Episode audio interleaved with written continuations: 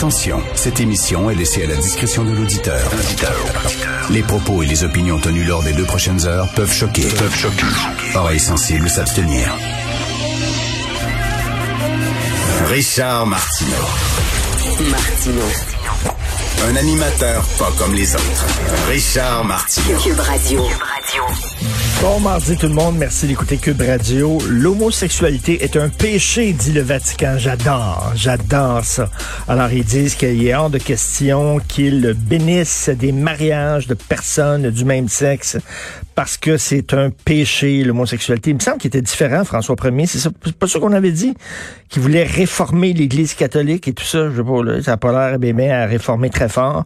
Alors, euh, il dit non, un mariage, c'est entre un homme et une femme et tout ça. Donc, c'est péché. Puis fourrer les petits gars, ça, c'est quoi? Hein? Hein? Fourrer les petits gars, c'est quoi? Alors, euh, c'est arrivé, c'est pas arrivé euh, accidentellement ou de temps en temps les problèmes de pédophilie dans l'Église catholique. C'est un problème systémique, tiens, pour reprendre, pour reprendre un terme à la mode. C'est vraiment un grave problème, mais non, lui, c'est l'homosexualité. Là, hein. Deux personnes majeures et vaccinées. Euh, qui décident de coucher ensemble de façon volontaire, mais non, lui, non si c'est du même sexe, non. Mais par contre, euh, des prêtres qui baisent des petits gosses, il n'y a aucun problème. On les punit pas. On fait rien que les changer de paroisse. On les prend comme on a fait à Boston, comme on a fait un peu partout. On les prend, on les change de paroisse pour euh, protéger la réputation de l'Église catholique. Puis après ça, on recommence son petit manège, puis on ferme les yeux, puis on regarde ailleurs. Ça, il n'y a aucun problème. J'adore ça. Et euh, je sais pas si vous avez vu hein, quand le pape François est allé... c'est quoi, en Irak récemment? Euh, il y a une vidéo qui circulait sur les médias sociaux où il rencontrait, je sais pas trop quoi, un sheikh là-bas ou un, imam, en tout cas comme euh, le représentant de, la religion musulmane là-bas. Et euh, écoute, il y en avait un qui avait comme 103 ans, l'autre avait 150 ans. Tabarnouche, c'est fringant, fringant. Ça, c'est ces gens-là qui vont nous dire euh, quoi faire exactement. Ben oui, ben oui. Avez-vous vu l'extrait qui circule aussi sur les médias sociaux, une vidéo d'une actrice qui est allée présenter un prix euh, à la cérémonie des Césars et qui s'est foutue totalement à poil? Alors, elle est arrivée, elle s'est foutue à poil sur scène et elle avait le corps tout euh, couvert de sang.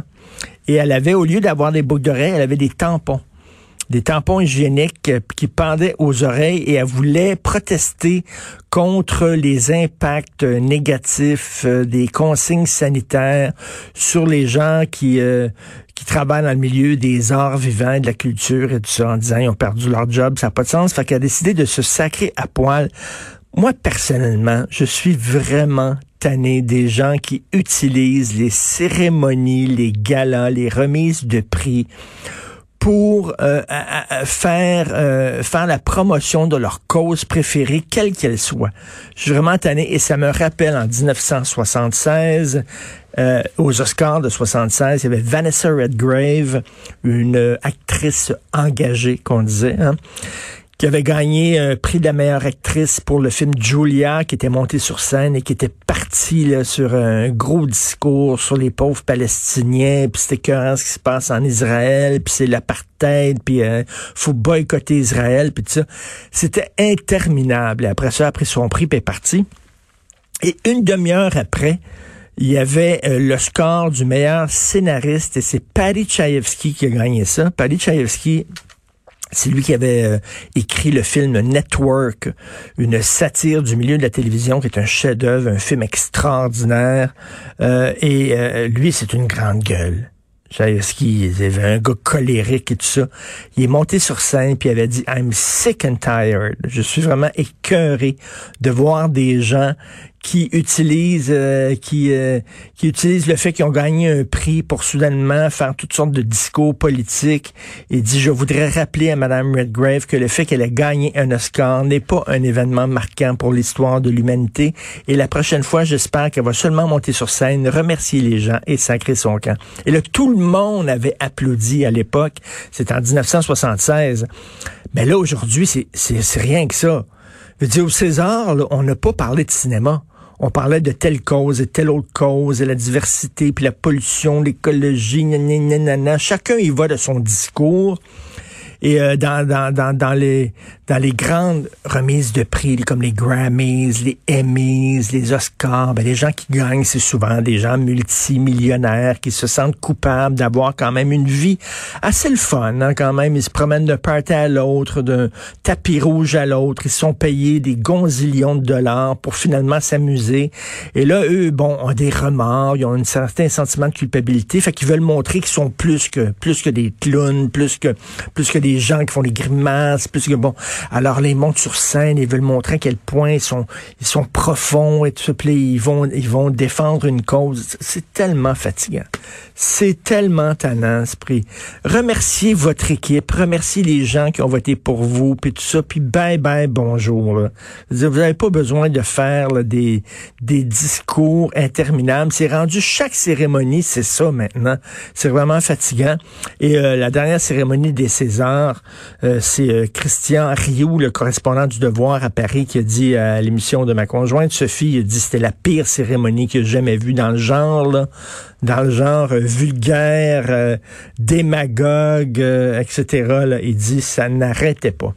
Euh, je sais pas si vous avez vu aussi dans le journal de Montréal aujourd'hui, à côté, la page 23, une, une, ado qui été condamnée pour un faux témoignage, alors euh, elle doit payer 10 540 dollars pour avoir inventé une agression.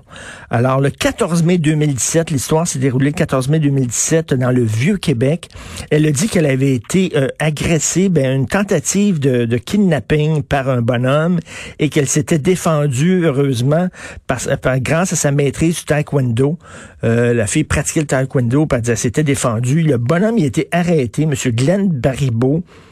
Et imaginez, là, dans, dans la situation actuelle dans laquelle on vit aujourd'hui, où tu es coupable et tu dois, euh, tu dois prouver ton innocence, parce que c'est ça maintenant, là. Veut dire, maintenant, le système de justice, sur les médias sociaux, le tribunal populaire, c'est que tu es coupable. Alors, vous imaginez l'horreur que ce gars-là a vécu. Tout le monde croyait, euh, dans sa famille, les voisins, etc., euh, que ce gars-là avait tenté de kidnapper une jeune adolescente. C'était faux.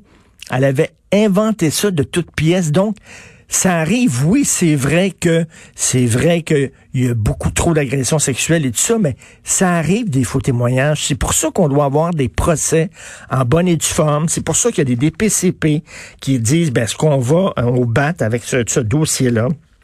Est-ce que c'est suffisamment solide? C'est pour ça qu'on fait des procès. Parce que ça arrive, des faux témoignages. Et lui, il dit que le gars, il a vécu l'enfer, là. Alors, elle doit payer 10 540 dollars. Je sais pas comment elle va, payer ça, c'est une ado, pour avoir inventé de toutes pièces cette agression-là. Je sais pas pourquoi elle a inventé ça. Euh, mais euh, c'est vraiment pas évident pour le bonhomme. Et juste à côté, page 22 du Journal de Montréal, il y a le maire de Verdun, Jean-François Parenteau, qui dit qu'il ne va pas se représenter une autre élection parce qu'il est excédé des attaques personnelles.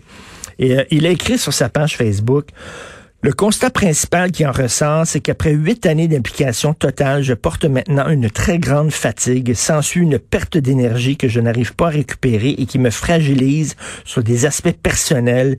Il est important d'écouter les messages que notre corps nous envoie, puis il dit qu'il n'arrête pas de se faire insulter sur les médias sociaux. Je sais pas si c'est un bon maire ou pas un bon maire, est-ce qu'il mérite des critiques ou pas, mais maintenant, là, te lancer en politique, je m'excuse, mais avec là, les médias sociaux, tu te fais insulter, mais de façon dégueulasse, là, où on te vise toi, on vise tes enfants, on vise tes parents, tout ça. Tu dis, le jeu en vaut-il vraiment la chandelle? Je comprends pas ce déversement de haine depuis quelque temps.